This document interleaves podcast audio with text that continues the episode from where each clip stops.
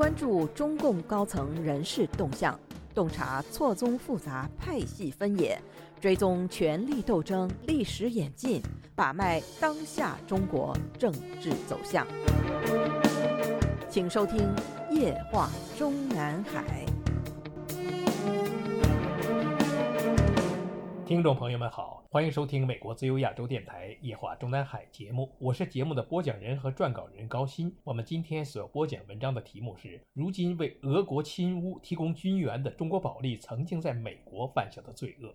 到本月下旬，俄罗斯侵乌战争就进行了整整一年了。在这近一年时间，中共政权是否违反过美国和欧盟的禁令，继续直接或者间接向俄罗斯提供武器援助或者出售军备？美国总统拜登的说法是，到目前为止没有迹象表明中共对俄方提供了武器或援助。但上个星期六，《华尔街日报》的报道则披露说，据海关记录显示，中国的国防公司有向俄罗斯政府旗下的国防公司运送导弹设备、干扰技术和战斗机部件。当然，这些俄罗斯公司是被西方制裁的。《华尔街日报》揭露文章所引述的是华盛顿一家非营利机构一直跟踪俄罗斯去年入侵乌克兰之后进口居民两用产品的记录。经过对比相关数据梳理。后发现的具体议证被罗列出很多，位居第一的就是中国著名的国防公司保利科技公司的行为。他于二零二二年八月三十一日向俄罗斯国有军事出口公司运送了用于 M 十七军用运输直升机的导航设备。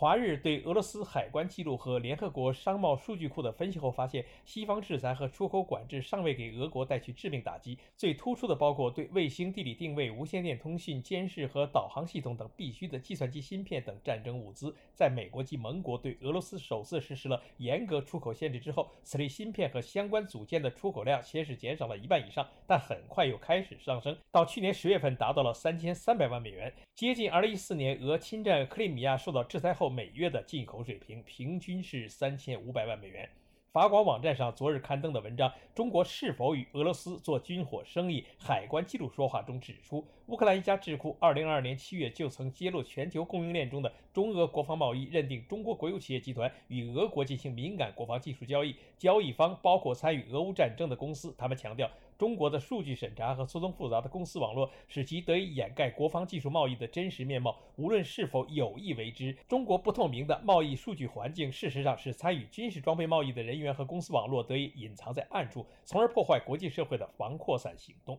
众所周知，俄国侵乌之后，中国方面从军备角度对俄国的暗中相助早已不是什么新闻，只是美国政府有意无意地配合着中国政府的否认，一直不予承认。对于媒体的这最新一波有力有据的指控，希望美国拜登政府会在调查并落实之后给予严肃的回应，就如过去曾经针对这个臭名昭著的保利公司进行过的制裁一样。这个保利公司有公开记录的被美国政府记载的丑恶历史，始于1996年年中。在中国大陆可能很少有人知道，但凡是长期在美国居住生活的华人，特别是当年旧金山地区的华人，肯定都还记得1996年5月22日在旧金山发生的那场被称之为美国历史上最大规模的军火走私案侦破行动。从逮捕行动的当晚开始，美国所有报刊、电视都以显著篇幅和黄金收看时间，连续数日集中报道这桩代号为“火龙行动”的案件侦破始末。报纸上刊登出的八名被捕嫌犯照片，七名是黄脸黑发的在美华人；联邦警方通缉捉拿的另外七名嫌犯，则全部是中国大陆两家最大的军火公司的犯案者，诸如军方保利科技有限公司的驻美代表、北方兵器工业总公司大连公司的高级主管等。美国联邦探员之“火龙行动”所破获的中国保利和北方两大公司的军火走私案，为历年以来查缉非法武器最大的斩获。当时的专案组长日裔的山口先生面对传媒侃侃而论，喜气洋洋，但此案的内容却比公布内容的诡异百倍。一位署名易大奇的网友曾于1997年发表过专文，详细介绍了这个事件的始末。该文披露说，中国大陆十年前，具体指一九八七年前，就向美国推销武器，这已经不是什么秘密。美国的枪支管制在西方各国中最为宽松，这实在怨不得别人。中国制造的 AK-47 自动步枪，在二十世纪九十年代初也曾循正当贸易途径搬往美国，作为运动枪械小批量的进口。然而，这种枪械结构简单，价钱低廉，而杀伤力极大，颇为帮派分子所喜爱。于是，一再被查出大批没有枪械登记证，甚至没有制造厂家的枪身系列号码的 AK-47，要追查也不易。这类秘密贸易一般的通过中间商。发货地点很难与中国大陆扯上瓜葛，巴基斯坦、柬埔寨甚至是名不见经传的所在。美国每发现本土出现中国制造的武器向北京交涉，总是碰壁而归。中国的军火已经卖出去了，别人转手图利怎管得了？况且在北京的深意识里，你们美国把持着全世界最大份额的军火交易，凭什么只许州官放火，不许百姓点灯？现在网上仍然还能够查阅到署名伊达奇的文章，《致命武器与火龙行动》。回应白宫之银敲行动，其中有这样一段描述：这不是好莱坞的暑期新片，但情节之曲折惊险却不亚于影城的大制作。中美之间波诡云谲的争斗又由此进入了另一演绎章回。文章中说，一九九四年，美国国会通过禁止致命武器法案，被禁的清单中，中国制造的 AK 四十七自动步枪名列前茅。美国的特大恶性案件中，滥杀无辜的罪犯多持这种枪械，它的结构也便于将木质枪托卸下，换上短枪的枪托或者折叠式的钢托，可挂在腋下，极为灵便。所以，美国的禁枪团体总是把它列为首恶。同年，中美贸易谈判中，克林顿总统宣布禁止大陆制造的一切枪械弹药进口，于是原仅一两百美元的 AK-47 在黑市上价格竟暴升十倍，货源居然不绝于缕。美国的烟酒火器局的联邦探员便忙活个不停。他们是宜平德州大卫庄园的那群全武行的角色，因备受抨击，正要自信形象，立功心切，于是故技重施，诱饵又放出去了。上钩的一名叫顾汉群的台湾籍军火中间商，在他卖力穿针引线之下，如蝇逐臭的凑上来的有中国大陆的北方工业公司、保利公司。前者原系前国务院军需部，后者隶属中国人民解放军，自此改建之为公司，一直都。都是国营，当然始终是由高干子弟把持着。邓小平的女婿叶剑英、杨尚昆、王震、聂荣臻、姚依林等子女都是其中大拿。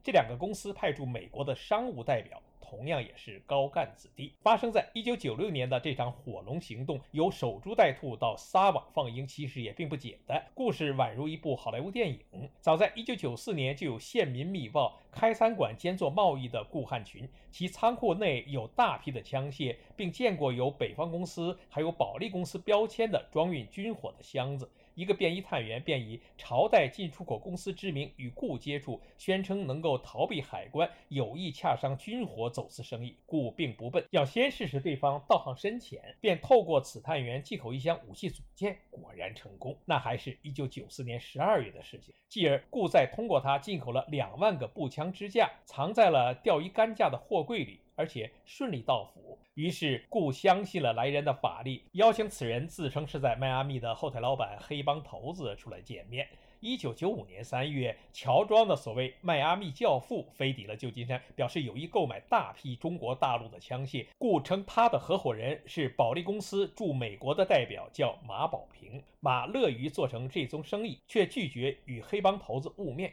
故唯恐鸡飞蛋打，又拉来了北方公司驻美代表陈明。万一保利退出，北方照样能出口武器。会面很成功，故便赴中国大陆张罗。次月回来，称他见到了姓郭姓易的中国大陆主管军火出口的官员，并重申这是中国官员很清楚并乐见其成的生意。并说可代理中国出产的威力更强的武器，比如重机枪、消音机枪，乃至可以击落波音747的红鹦鹉防空飞弹。于是，接下来几个月都是实质性的讨价还价、拉锯谈判的结果是比黑市价格为高的价码签约。由北方公司运送两千支 AK-47 自动步枪到美，联邦探员即垫汇了十九万九千五百美元头款到了对方指定的香港银行户头。故扬言，中国大陆方面可经柬埔寨、泰国或者菲律宾转运。不知为何，中方这次居然不予有诈，施施然地从大连港口直接装船运抵奥克兰港，旋被海关破获。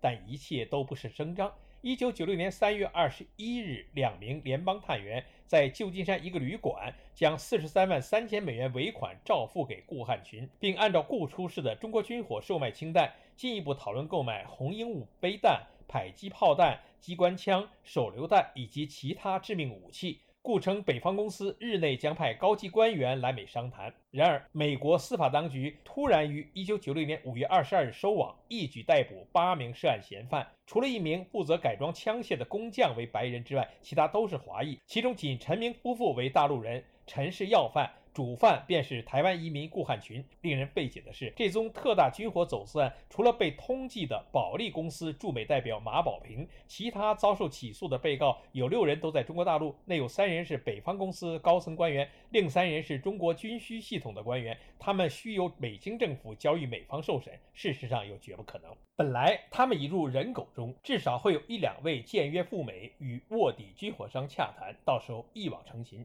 战果岂不更辉煌？于是有人指这是美方高层有意放一马，提前行动，以免因为抓到中方官员导致双方关系恶化，至于不可收拾。这一回，美国想将其缉拿归案的只是保利公司的马保平，此公已入美籍。不管他来头多大，美国司法部门都可严惩不贷。谁知姓马的命大，正好陪一位来美献计的著名气功师返回中国大陆。火龙行动收网时，他正在北京，虽逃过一劫。看来马公子只好放弃美籍，回到他们太子党的圈子里折腾去了。别说几百万美元的走私军火，就说那贱卖七万元的磁环，在中国大陆谁才有本事弄得到绝密的核子尖端产品？自然又是北方或保利那帮无法无天的太子党。自不待言，这宗走私案正是他们的杰作。说是政府官员操纵也无不可。当年的这个火龙行动，令北京中央极为震惊，却又徒呼奈何。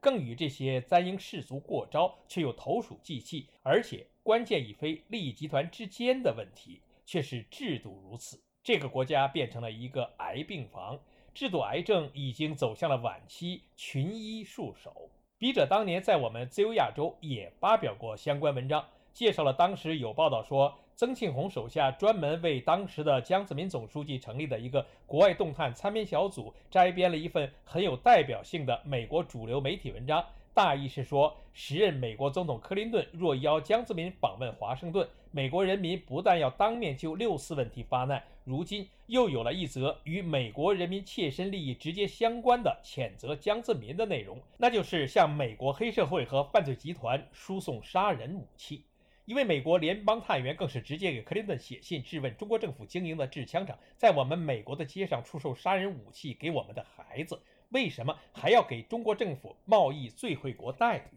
为什么还要计划邀请中国的江泽民到华盛顿访问？所以，正在积极争取自己的正式访美早日成型的江泽民，为此气急败坏地摔了一只茶杯。江泽民的茶杯摔碎之后，时任中国人民解放军总参谋部装备部部长兼保利公司董事长邓小平三女婿贺平，一边指示部下发表声明，反指美国媒体诬陷。一边在电话里威胁江泽民的秘书说要到中南海新华门击鼓鸣冤，但是铁证如山，电视屏幕上出现的旧金山联邦大楼内的罪证展览。以清晰的画面，将价值四百万美元的两千余支 AK-47 冲锋枪的制造厂家所在地中国大连展现在美国电视观众面前。有谁会相信此事是美国联邦政府无中生有？有谁会相信美国政府会从另外一个国家弄来一批杀人武器，装在保利公司和中国北方的包装箱里诬陷中共？